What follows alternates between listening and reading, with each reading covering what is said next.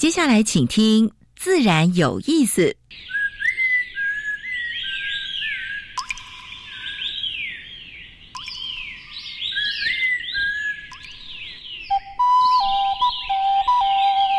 大自然是最能启发人心、最迷人的教室。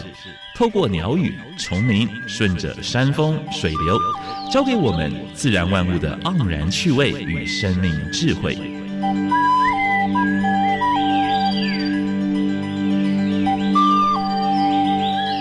走过来，走过来，仔细听，仔细听，自然有意思。亲爱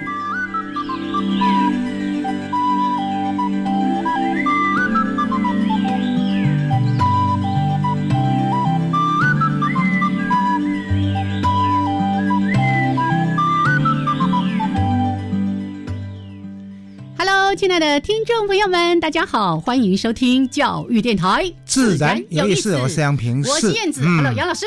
嗯，燕子每一次节目都精神抖擞。哎，再没有精神，只要想到要跟大家聊天，就非常开心，精神就来。而且最近身体苗条的话呢，哇，那感觉这个又又有力量。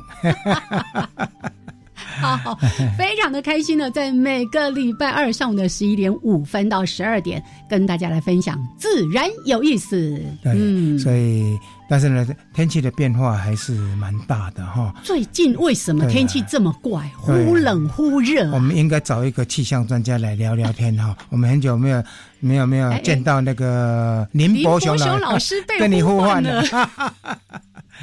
嗯，好，那在每一次节目的一开始呢，都会为大家安排两个小单元。第一个单元是自然大小事，分享过去一个礼拜有关于台湾还有全世界有关于环保、生态跟农业的一些事情。嗯哼。第二个是台湾 special，今年要跟大家介绍是台湾的濒危种，或者是珍贵稀有种，是或者是已经绝种的动植物。嗯，今天要讲的这个物种。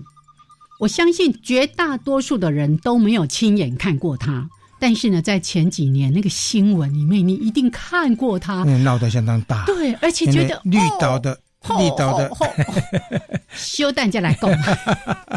好，来好好的跟大家介绍一下今天的节目主题。今天节目主题呢，要跟大家介绍的是，哎，中研院生物多样性中心的研究员郑明修老师，他要来谈什么？谈跟海洋保育有关的我们还要回顾他为什么会喜欢海洋，把这个过程跟大家分享一下。因为这个过程的话呢，诶，我想对。哎，收音机旁边的一些朋友，尤其是你家里有小孩的啊，哎，以后要走什么路呢？哎，走海洋其实也是蛮好、蛮宽广的一条路啊，对不对？对，这也是每一次杨老师都希望透过来宾的一些分享，给我们的家长还有老师一些很好的参考。对，是的。好，待会儿来聊一聊。其实说到这个老师哦。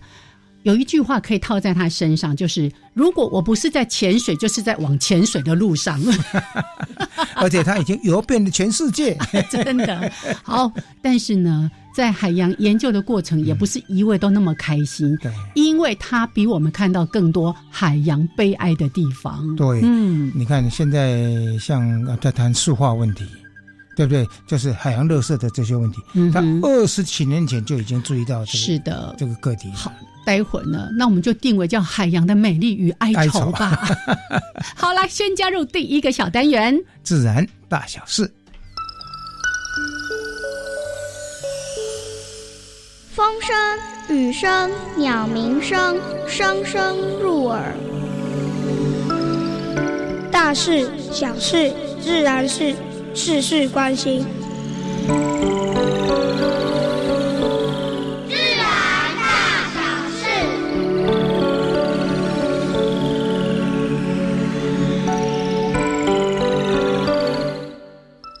又到萤火虫季节了啊！所以全台湾从南部开始啊，现在从南部开始，萤火虫都已经出来了，真的。而且赏萤活动已经开始了啊！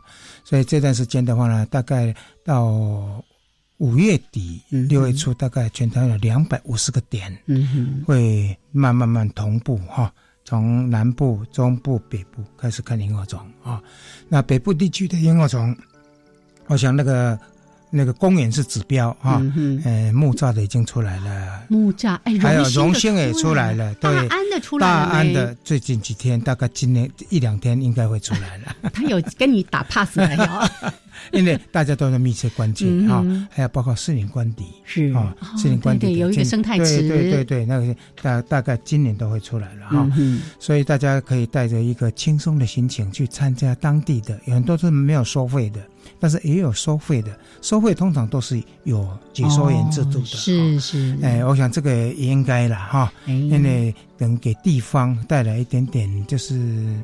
财富吧，哈，对，哎，现在蛮多地方都用那种套装的行程，对，包括帮你做接送啦。因为看萤火虫的地方总不是像台北市这么好，有公园可以看得到，人员的接送还帮帮你煮餐点，然后带你去看萤火虫，还做解说。对啊，不要浪费的这个美好的机会了。还有呢，如果有欧米亚给你，也给他买一点哈。是的，好，多带一点钱哈。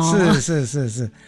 呃，这几天开始已经有人在扫墓了，对不对？是哈，接下来清明假期清明假期了哈，清明假期了哈。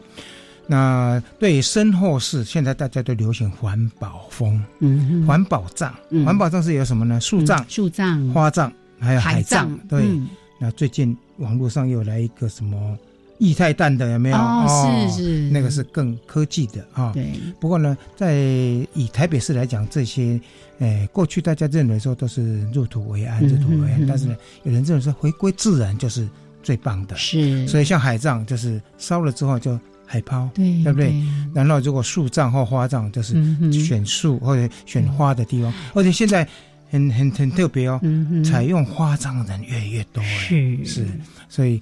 呃，这样也是回归自然了。真的，我也觉得那句话就是化作春泥更护花，而不是呢又要占一个空间，占一个位置。嗯，这样的话呢，呃，以后你的后代呢就到这个地方来凭吊一下，不一定说，你看这些花开得很漂亮，树树长得这么茁壮。哎，海海漂的话呢，就让海生物嘛，对不对？那回归自然啊。那国道三号的护蝶哈，就是我们特别要，哎，国道让蝶道，我们特别要感谢那个紫紫斑蝶保育协会。紫斑蝶保育协会的话，今年监测的啊，哎，好像比二零零八年的量又多了哦。所以呢，你看到那个外侧车道如果是封闭起来的时候呢，表示什么呢？嗯哼，通过那个国道三号林那个林内路段的那那那那个地方的蝴蝶相当多了哈。哎，他们曾经算过说，哎，今年哎有一个时间点是可以达到一千两百只，哎，破纪录啊！而且他们那些属蝴属蝴蝶的算不完，说大概估算是八到十万只。哎，那你附近有没有什么驻车弯可以把车停下来好好看的？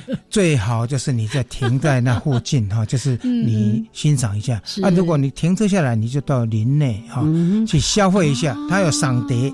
它这整个就是有有那个有解说有解说啊，你可以加入啊，然后呢也一样哈，到林内去赏蝶的时候也要帮奶奶做高官了哈。是的，记得上个礼拜有提醒，开车的人专心开车，不要边看哦，那个还是会会发生车祸的哈。那跌跌到让呃让让，就是国道让跌到的哈。那最近有看到一则讯息，有一对夫妻呢，他在美容。租了一块湿地，在在美龙湖旁边啊，然后他们期待的就是希望水质回来。哎，真的，去年水质就回来了，嗯在那边繁殖了两窝。是，今年是进入第三季，所以他是期待有更多人来参与，能够把那附近的大概二十几公顷的湿地呢，整个。住下来是，然后让水质能够像台南的那个水质一样，变成一个重要的园区，没错，为地方带来一些财富，永续利用的资源。哦，不然以前呢，通通一定都要跑到台南 关田去看水质。对对对，因为客家的美容的美容文化，客家文化也蛮不错的啊。那当地也蛮多的特产，没错。那如果用友善农耕的方式的话，水质米、水质什么什么。那产品有一堆了，是那客家还有很多好吃的东西，客家的包子啦、水板呐。对对对对对。所以这则新闻也让我们再一次的肯定：你把七地保护好了，生物就来了。对对，是的。还有花莲农工厂最近的话呢，针对蛮多消失的物种呢，做做一些复育的工动作。他们已经保存了将近当地啊两百多种的稀有农作，传统的农作哦。他把过去啊，就是原住民所种的路道、路道哦，那种需要水对需水比较少的，是还有小米呢，都重新再种下去了。虽然没有几株，但是这几株的话，繁殖出来的话，的量会越来越多。是是，希望能够种到种到就是当地原生的这些这些品种或者是种类啊。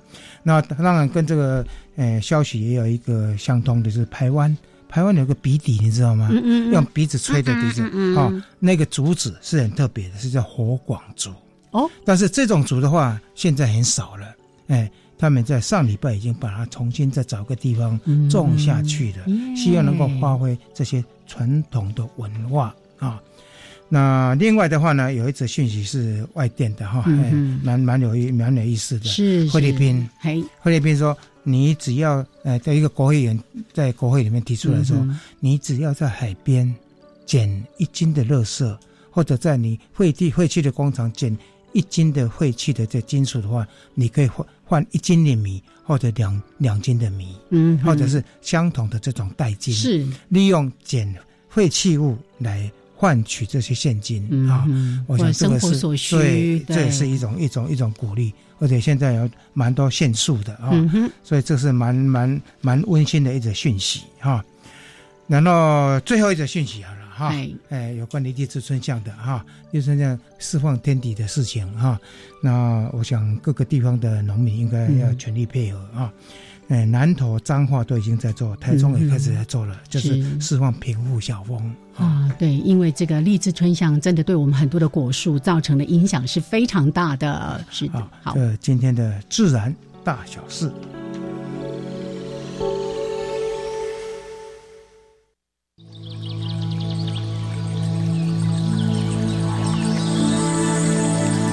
别的地方找不到，别的地方看不到，别的地方听不到。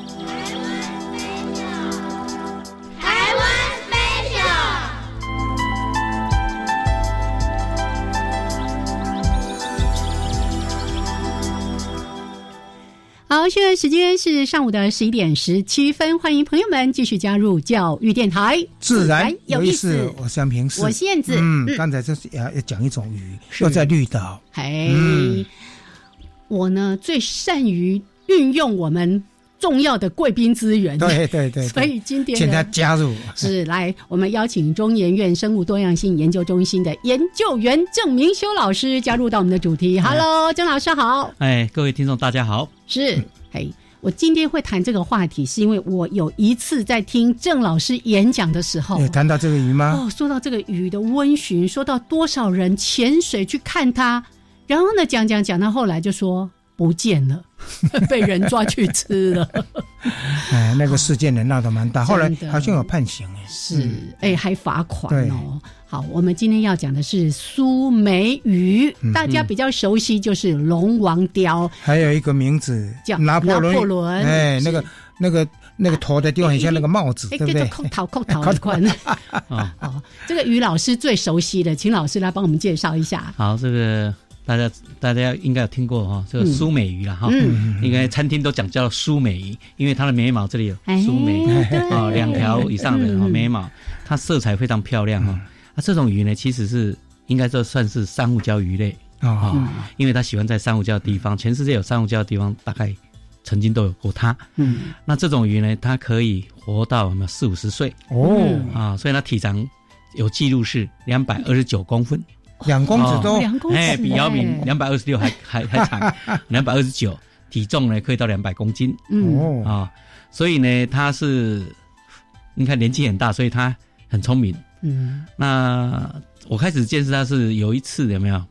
呃，香港的在二十年前呢，香港的一位女博士说：“你们那边有没有？哦龙王雕？”哦，我也开始注意，他说龙王雕哈已经逐渐要进入有没有？塞体之兔，就是华盛顿工业二了。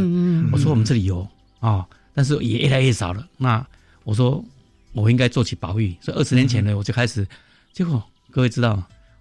海里的鱼不像路上的，你知道哪里有几位吗？为了这样呢，我不断的在全台湾珊瑚礁各地有没有不断打听，不断看。那在绿岛，我是亲身有看过，哎，几条四尾过，四条啊，亲眼看到。嗯，那这个经验呢很难得，因为澎湖看不到的啊。澎湖，澎湖过去应该有吧？有都有哈。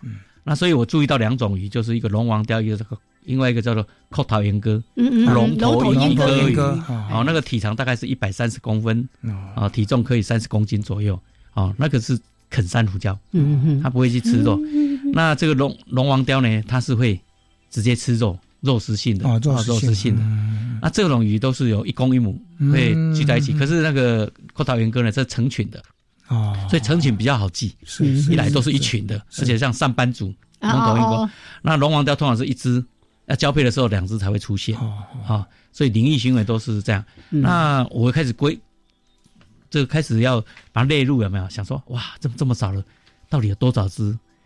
所以后来我一算算算到在二零一四年前呢，确实都没有超过三十只，嗯。啊，所以我的印象中是，比如说蓝屿蓝屿有没有？有。不到五只啊，这龙王雕啊，绿岛呢，哎，从十几只后来八只，后来剩六只啊，哦，那肯定呢，哦，两三只也搞不清楚，但是一直都是看到都是。所以这个是比较偏向南部地区的，哎，南部有珊瑚礁北部的像东北角那些都他们看不到，但是每年他们做南湾澳呢，都会不小心钓到，哦，啊，一两年就钓一只上来，啊，这鱼市场都有钓到，是是。那东部呢，有人有看到，啊。然后就是我再开始慢慢算了，怎么统计都超不过超过三十，三十。那所以这种数据呢，对我们叫做濒临灭绝野生动物保育类有没有？应该是第一类的，第一类把它变第二类是。所以要提出来呢，有经过他在讨论啊，哦，总是要把。所以我们珊瑚礁协会呢就提出这两种鱼的。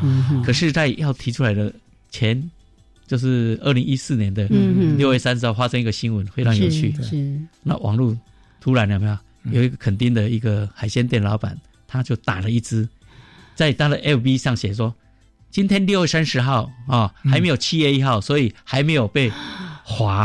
所以各位知道国家公园划，太可恶了，只划才多少？三千块哇！啊，他还不怕，因为这一只一打上来可以卖卖三万几万块。几万块钱几万块钱。哦，那是不应该了，真的是。那是网络就踏滑踏滑，对对。啊，结果东森 ED Today 有没有？嗯嗯就是请我写个哦采访我。然后我就送几张照片，因为我全世界呢拍最多的这个大概是马尔蒂夫，嗯，啊还有个最靠近的就是红海，嗯，啊还有帛柳，是，哦这是常常见到的，菲律宾的菲律宾群岛应该有吧？有，现在很少了，菲律宾吃了，所以我我所知道是说，香港，当时我刚刚讲了香港是已经把我们的东南亚吃光了，太平洋吃完了，已经吃到印度洋了，哇，啊继续下来要吃红海了，嗯，啊全是，所以。后来也就是说，IU 先开紧张了嗯，因为香港人说这种鱼太好吃了，一斤好吧，三千块，哦，台湾也差不多，台币三千三。千块。啊，所以都变成是香港人的美食啊，大家都拼命要吃，所以全世界都销到香港去，所以这种就是危机啊，真的是危机啊。为了这个事情呢，我就开始紧张，有没有？是是，所以才列入，所以那件事呢，哇，网络上就踏滑了，嗯啊，接下来呢，嗯嗯，东森一德对隔两天说，郑老师。麻烦你有没有啊？再被我采访一次，我再我说为什么？因为他说东森一德说当天有没有？嗯，两天呢，暗赞的那篇文章啊，六万多人。我说什么叫暗赞？对不起，什么暗赞？我不晓得。他说这种对他们记者来讲啊，是是是有有加钱，对对，有钱的。现在记者说投稿文章呢有暗赞奖励啊，啊，所以又在。再再再再报，再采访，再报一次，是是。啊，所以真的是过了是七月二号，是是哦，那个时候农委会还 delay 了一天，到到七月二号，所以二零一四年七月二号，是是，就过来以后再发生又绿岛这个龙王雕啊，那个民宿的民宿的业者，他这个年轻人我也认识他，嗯啊啊，我说你你你你怎么回事啊？他他太提摇，没有，他说我是小学五年级就会潜水了。嗯，就会打鱼了。嗯嗯，那一天呢，他是看到他游过来，他是他没有被气瓶，在十七米的时候看到他游过来，他忍不住啊，一秒钟的思考而已，他就把他射了射上，所以他请个朋友来帮他，因为一个人那太重了，太重了，对。就他上来呢，他要他要杀了之前呢，就接到说还要去带浮潜课，你看他做观光，是是，结果他的妹妹的男朋友就拍照。送 LV，嗯，说他回来的时候，他说他的手机爆掉了，那几万笔，因为他的客他的他的客人啊，抗议。人说抗议啊，你平常打鱼给我吃，你今天怎么可以打这一只啊？大家保育类啊，这而且大家都要去看那一只啊，所以所以这件事呢，有三百万人嗯。在 LV 抗议。寻找这件事，嗯。啊，这是柯金元啊柯导。柯导他所说弄啊，所以这两件事说，想要台湾的。年轻的一代有没有对这是非常关心？关心的啊，一个保育类这么大这么可爱，出国是我们的经济。这只鱼是牺牲掉了，但是呢，唤起大家哈对这个海海底生物的这种这种重视。可是这一只，就像老师刚刚说的，哎，在他还活着的时候，嗯，绿岛有七只，嗯，少了一只就剩下六只了。而且更严重的问题是我我也看到老师您在相关的研究也看到说。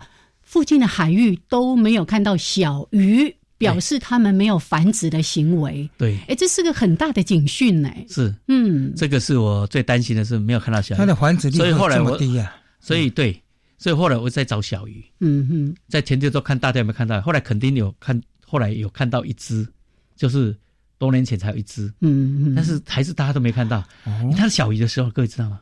它小鱼像蜈蚣一样。丑丑的，长大非常漂亮，完全小时候和长大完全不一样啊！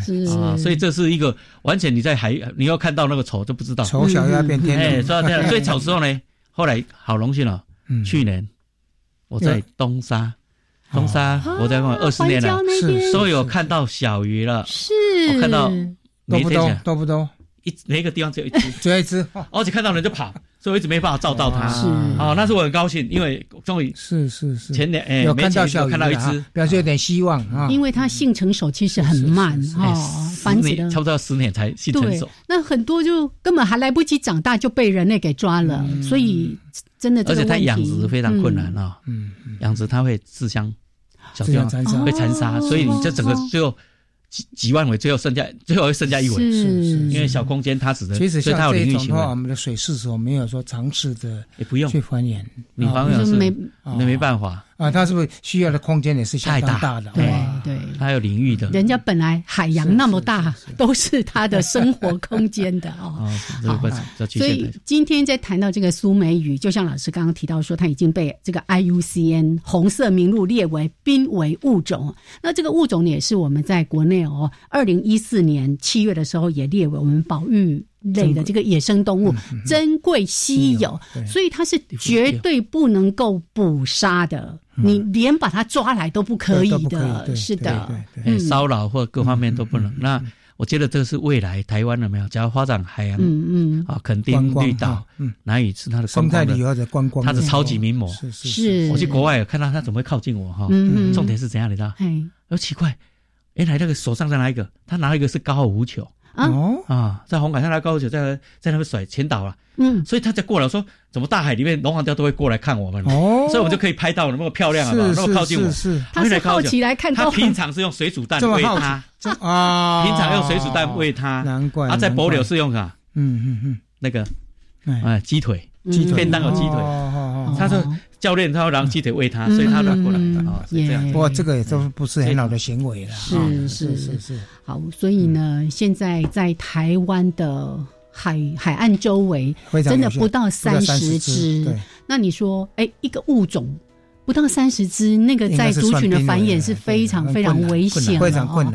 所以来，如果你还不认识龙王雕、苏梅鱼，或者你打拿破仑鱼，你就可以看得到它非常美丽的姿态。而且过去我们对于那个珊瑚礁鱼，我们觉得它小小的色彩鲜艳，没想到它可以长到两公尺多那么大一只。他刚才讲的那莺歌鱼，对不对？莺歌鱼。这一般海产店常会吃到，但是呢，没有想到它可以长到一百三十公斤。这一种叫龙哎，靠桃园哥，而且它会像上班时固定地方睡觉。哎哎哎，有固定的上班时间。哎呀，所以才惨 才惨了，找到他住的地方就就完了。OK，好，来，这是今天台湾 Special 特别跟大家来介绍。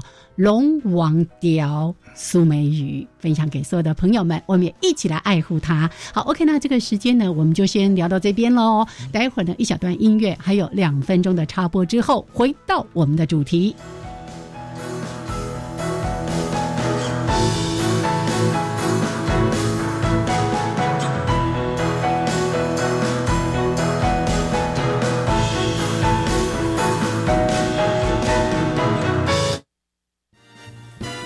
广播听的不够过瘾吗？想要更及时的和主持人互动，甚至参加抽奖拿好礼，你的心声我们听到了。只要锁定教育电台，生动全世界 FB 粉丝专业，无论是双语教学、职人分享，或是亲子教养，都在脸书直播现场留言，还有机会抽到小奖品哦！赶快加入教育电台，生动全世界 FB 粉丝专业。老公，你上次交保的农民职业灾害保险，保险费又忘了缴哈？啊，就忘记嘛。这会影响到权益哦。农民职业灾害保险的保险费必须先缴费，被保险人需在每年五月或十一月底前，将当期六个月的保险费缴到投保农会。如果没有在期限内缴纳，可以有三十天的宽限期。若超过宽限期仍未缴，那么资格会从六月一号或十二月一号起取消哦。记得快去缴费啊！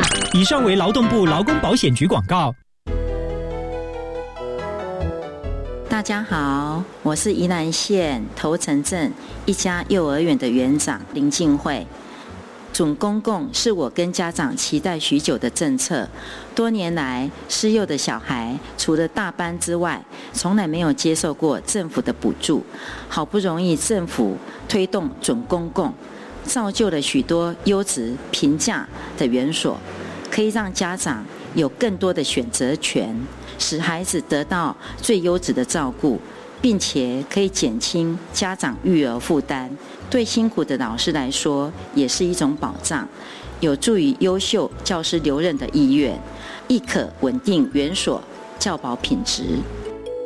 准公共幼儿园优质评价，让你托育的好，负担得起。以上广告由教育部提供。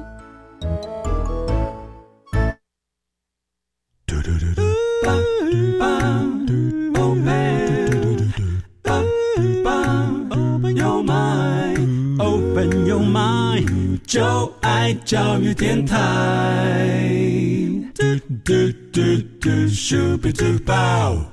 好，现在时间是上午的十一点三十二分，欢迎朋友们继续加入教育电台。自然有意思，我是杨平世，我是燕子。我们现在所访问的是郑明修教授，他是呃中研院。生物多样性中心的研究员，也是现任的哎中华民国生态保育协会的理事长。对，哎哎，非常会跟大家打再打个招呼。好，各位听众大家好。是刚才呢，已经听老师来跟我们说这个非常可爱温驯的苏梅鱼，对，龙王雕。哎，不过我也看过有新闻说还有人被它咬过呢，哦。有啊，你你咬的是说。你一直要给他吃，不给他吃有没有？逗他的话，生气了。哎，他就还有，你说在这边玩有没有？后面还有一只你没有看到，是就跑过来啊。对，所以还是不要忘了，他们是野生动物。不过原则上还是不要不要喂食。是的，不要喂食。好。啊，龙王雕我们就说到这边，接下来呢要回到老师的研究领域。真的，只要想到郑明修老师，就会想到海洋，想到珊瑚礁，想到这些鱼类等等的。那我刚才不是说了吗？老师不是在潜水，就是在潜水的路上。他在海洋研究真的是投注了几十年的时间。我先一个问一个问题，老师这么多年来，你。研究海洋最快乐的事情，跟让你觉得最难过或者悲伤的事情是什么？啊，其实最快乐是说，在海里有没有没有电话，没有手机，没有人干扰，没有人干扰，你可以这是名人的烦恼。哎，在海底有没有？你可以呃用欣赏去欣赏大自然鱼儿。所以我潜水四十二年，我没有打鱼。啊，我今年六十二岁，我已经潜水拿相机，拿相机拍照哈。所以这个过程中呢，我已经大概有潜水十三个国家，但是已经是五大洋都去过了。嗯。啊。啊，这么其实这个研究对我来讲是我的热爱啊，我的真的是最爱。活在最爱。所以人人一辈子就说你研究有没有？是你热爱，所以你就有热情，加上我有好奇心啊。啊，加上我是很容易有没有跟把这些分享。所以我下去都照相，那我的助理就帮我摄影。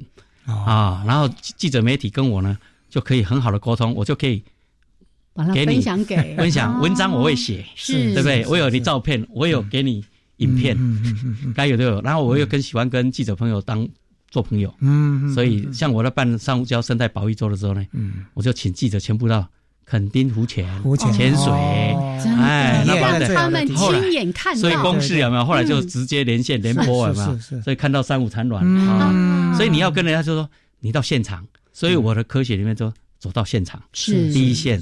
啊，所以我每年呢大概一次到两次有没有？出国，嗯。啊，那当然是做调查研究，对。但是我也会去逛他们的鱼市场、菜市场，然后看他们旅游中间发生什么事情，那把这些经验有没有？带回来跟大家分享？啊，所以这个叫，哎，读万卷书不如行万里路，是是，游游万里路，有万里路哈。所以海底里面，按你说我最难过的是两件事，第一个是。曾经在东沙有没有？嗯，那时候本来是一九九四年到东沙的时候有没有？啊，民国八三年，然后那时候南海政南海的政策支持下，我们去太平岛跟东沙岛，就去东沙潜水的时候是百分之百覆盖率，好的珊瑚很漂亮，我照那百分之百覆盖率啊。那到二零二零年再去东沙呢，同个地点呢，整个是百分之百死掉。为什么？那时候这珊瑚那海底呢，整个就是珊瑚坟场。这个东沙环礁里面全部死的，哦，那时候潜的都有一百公尺，全部都死的。嗯，内心说为为为什么？嗯，后来问了一个东港的渔民船长，他告诉我说，一九九八年啊，嗯，他船开进东沙环礁的时候，看到海底都是白色的，那夏天，嗯啊，就是声音现象，哦，就是说还有尼诺现象，水温太高了。那我们忽略了它，我们知道台湾，但是不叫东沙，是是，所以那时候才引起我说要东沙，好不好？内陆。嗯，哦，我的国家公园，因为它的外外环礁还很漂亮。是啊，这这个第二个难过的大概是澎湖寒灾。哦，每三十年其实澎湖都有小寒灾，会死鱼。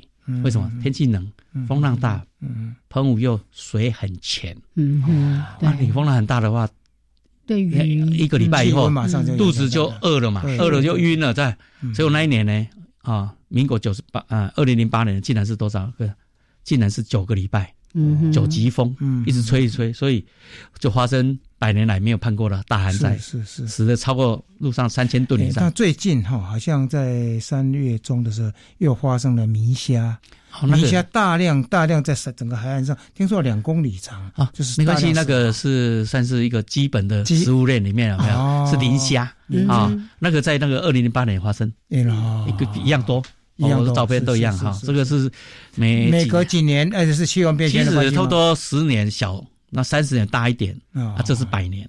是，所以那百年我是在海底有没有？嗯，赶快就是就找回去。嗯，水温是三度，后来才知道温度多少，你知道吗？嗯，十点八，跟十二点四。呀，水温哦，中央气象局就在记录水势所的水温记录的时候，在水下二十米的地方有没有？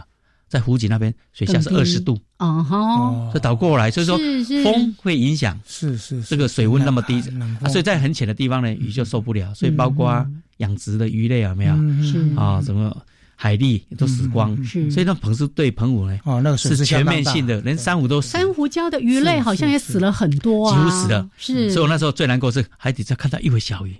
跳了跳了就快死掉，我拍那个我那看的过程你会掉眼泪。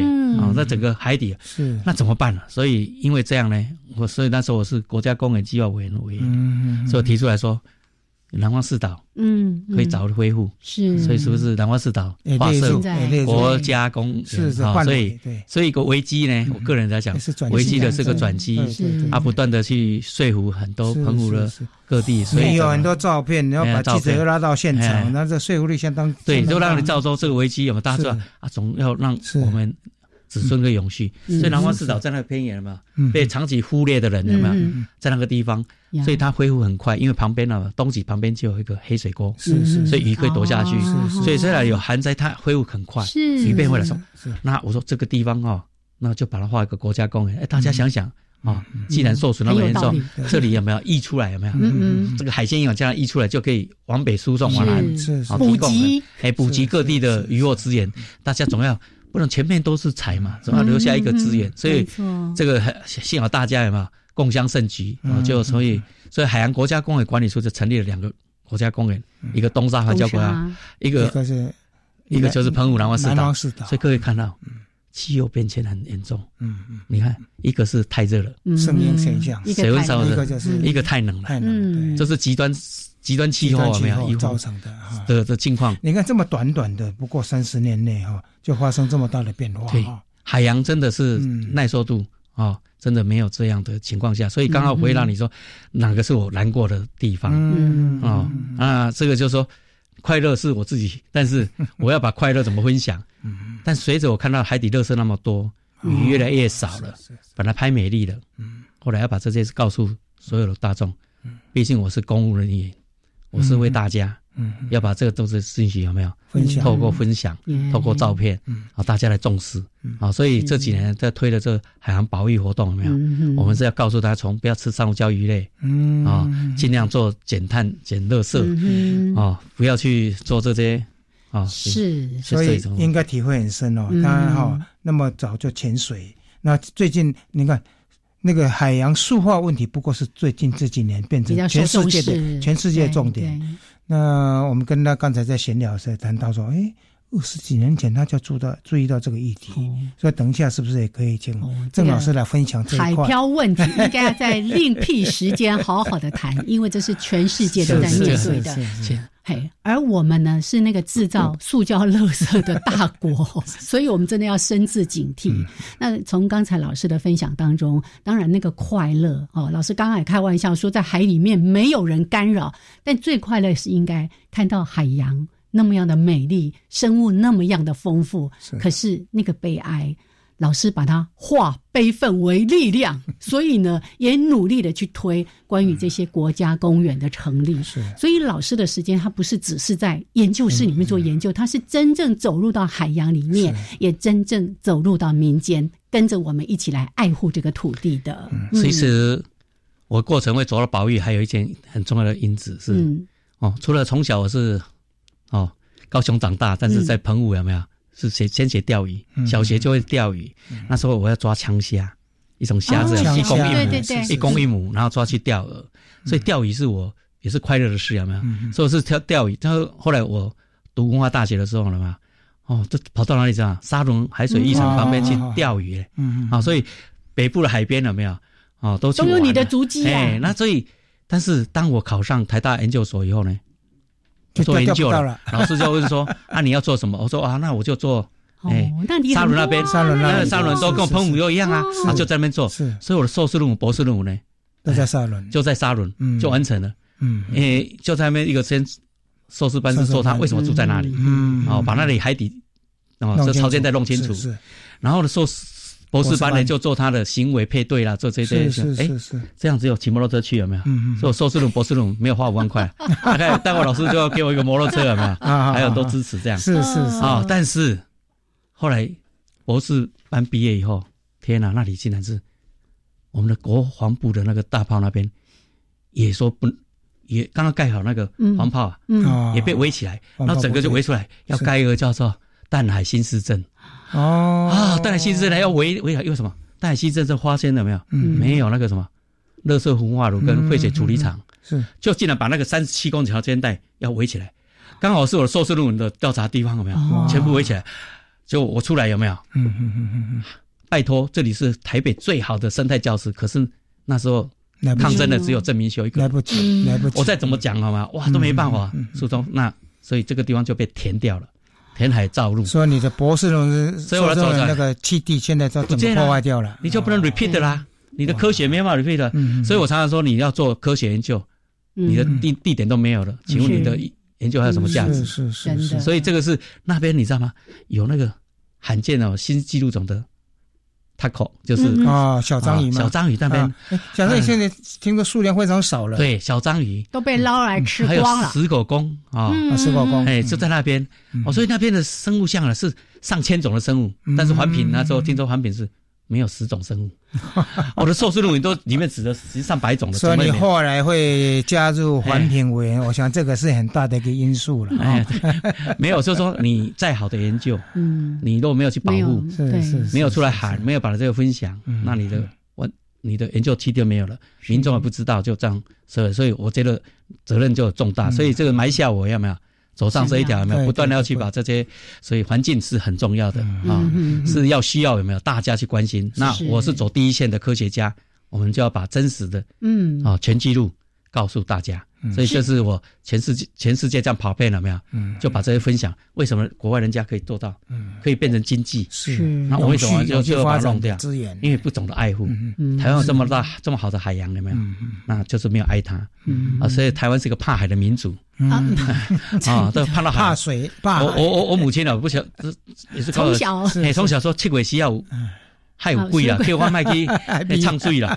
我说奇怪，海七月才要去啊，所以延伸的那个，嗯，啊，古老的思想，这个怕怕海的习惯要把它改变过来。嗯，好，所以呢，从这个过程，老师特别提到他的论文。那个论文是做研究，不是写历史啊！哈，写到后来变成历史了。不过还好，他那个研究都记录下来了。对，但是只能凭吊。好，来，现在时间呢将近十一点四十六分，这个段落先跟我们的郑老师聊到这边，稍微休息一下，待会儿继续来跟郑老师请教。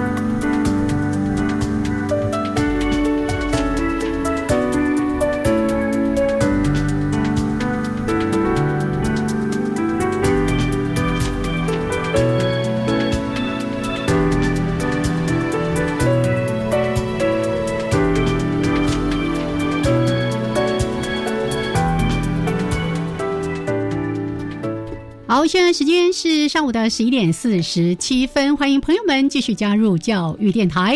自然有意思，我是杨平，是我燕子。刚才听过郑老师的对海洋的美丽哀愁，但是我想他心中还有蛮多蛮多的呃遗憾哈。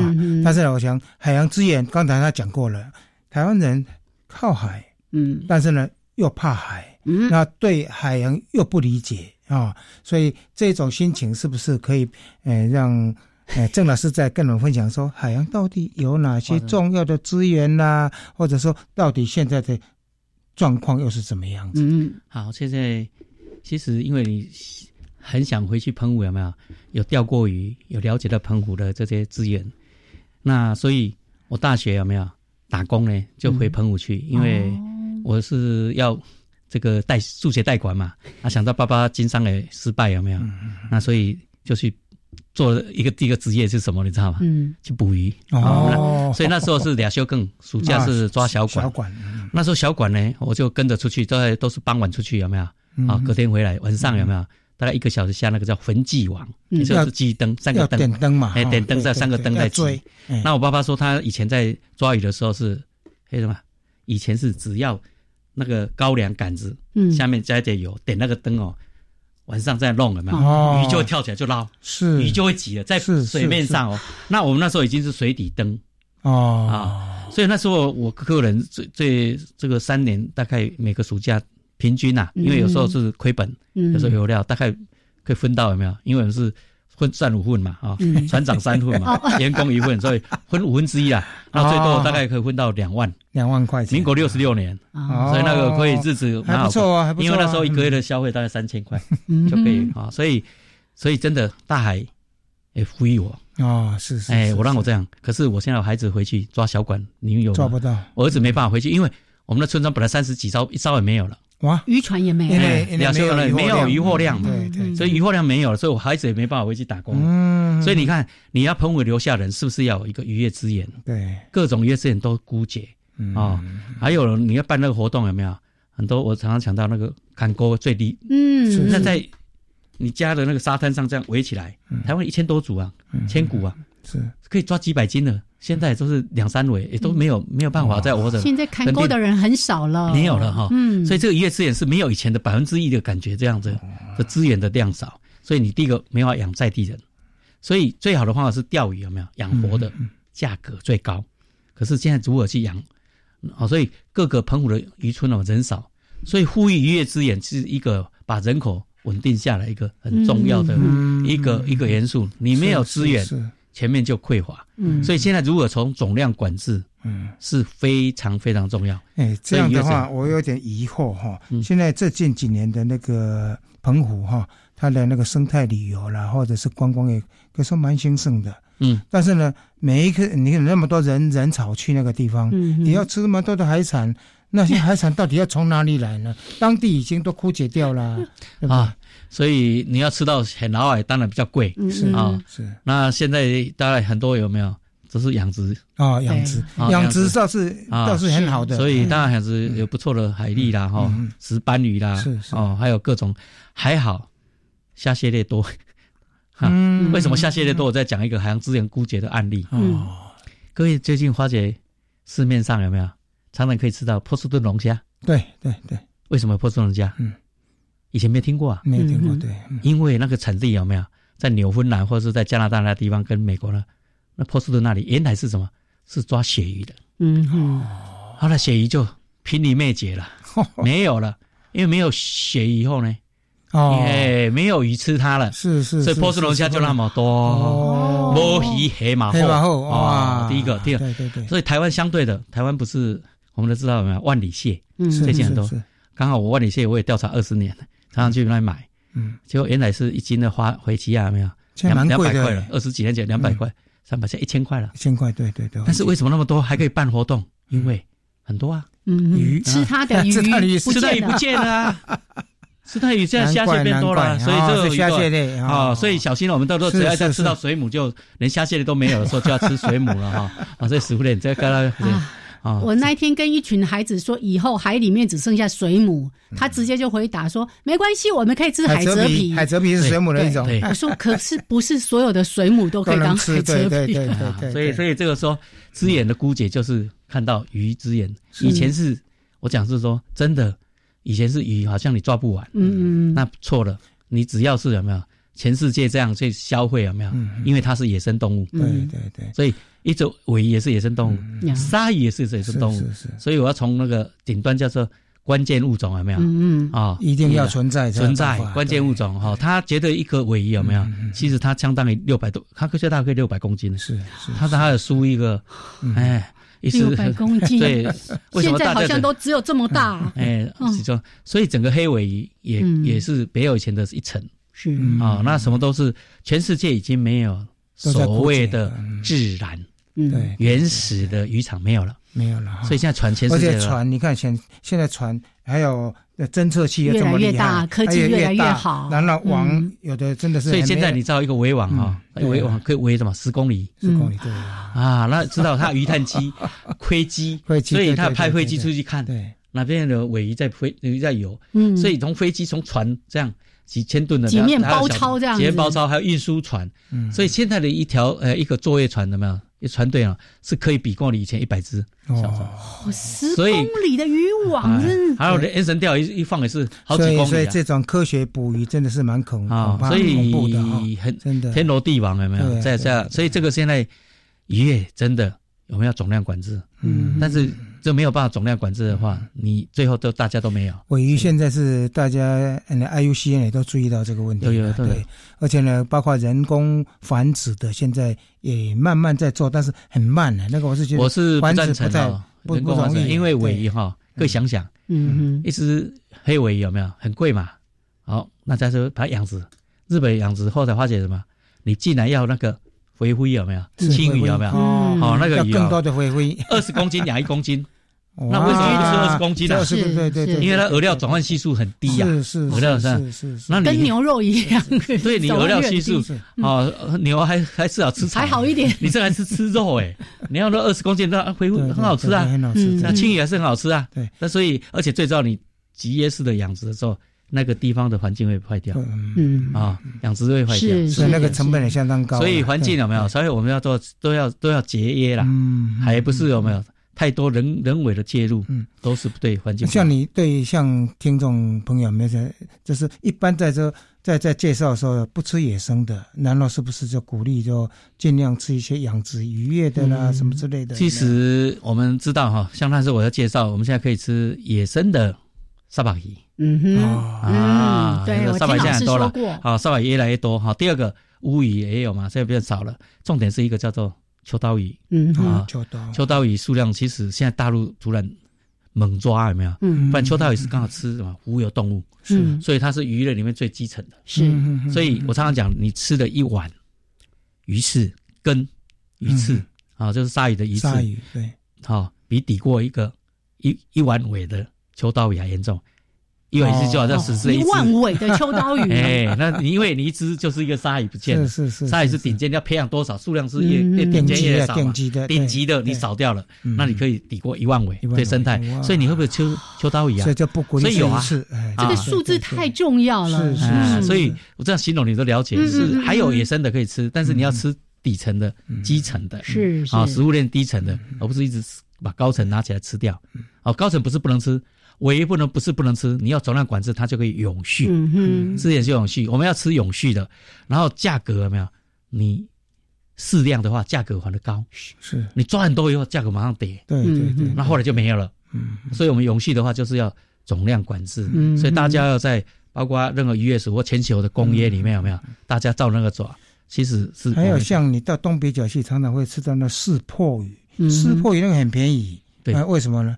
为什么会这样子呢？是它那个量，对它量会很大，好像朋友叫臭肉温啊，好那个叫做所谓的一般讲做沙丁，还有青青鲤鱼，沙丁鱼，那时候是基层的鱼，它是大概就比那个丁香鱼还要在上面一来，是是，所以这些小鱼其实它大概像那个都是一年生，是。是活一岁，里面是没有。澎湖的话，你常常会买到那个丁香鱼，而且那个量相当大，那个会不会说因为？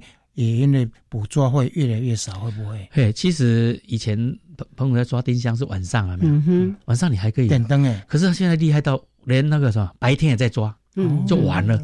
所以白天就日夜追杀。我看到了我们的刺杆那上来的时候，进来五十箱是什么？哦，小小的石斑鱼的苗啊啊，石斑鱼的苗长那么大，石斑小苗你就白天你也把石斑鱼那小苗在在在游的时候，所以本来是晚上有没有？晚上夜行性的丁香有没有？机灯，所以你白天也抓了，是，所以这个就是说渔网不要太小，嗯。嗯啊，但是这个管理者那个孔目，所以我欣赏一句话了哈，这个讲他说阿伯啊，你尾巴用用下油哈，阿伯恁囝无油了，伊讲。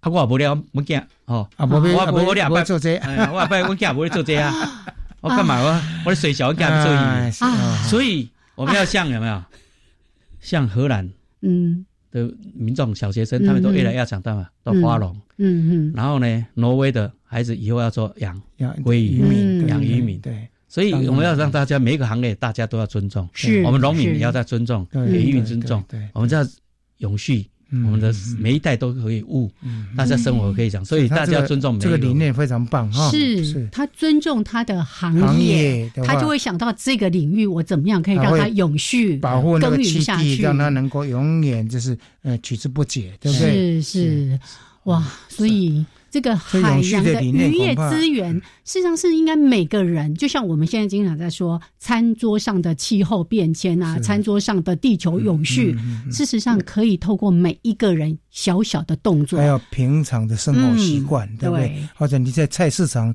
你去买什么样的东西，是。都会影响整个的哎。那个行为会。我我就要来广告一下邵广昭老师，还有很多我们中研院的这些伙伴们啊，为大家去。整理出来的一个台湾海鲜选择指南，有二零一八新版，大家记得赶快去网络上载一下，你就会知道怎么买鱼，怎么吃鱼。像刚刚提到很多什么波士顿龙虾、万里蟹，原来是因为生态链崩解了，对，是因为出了问题，而不是它大丰收。所以这个问题大家要弄清楚啊。那海洋的资源，还有像海洋垃圾的问题。我期待有机会再请郑明修老师跟大家好好的来分享。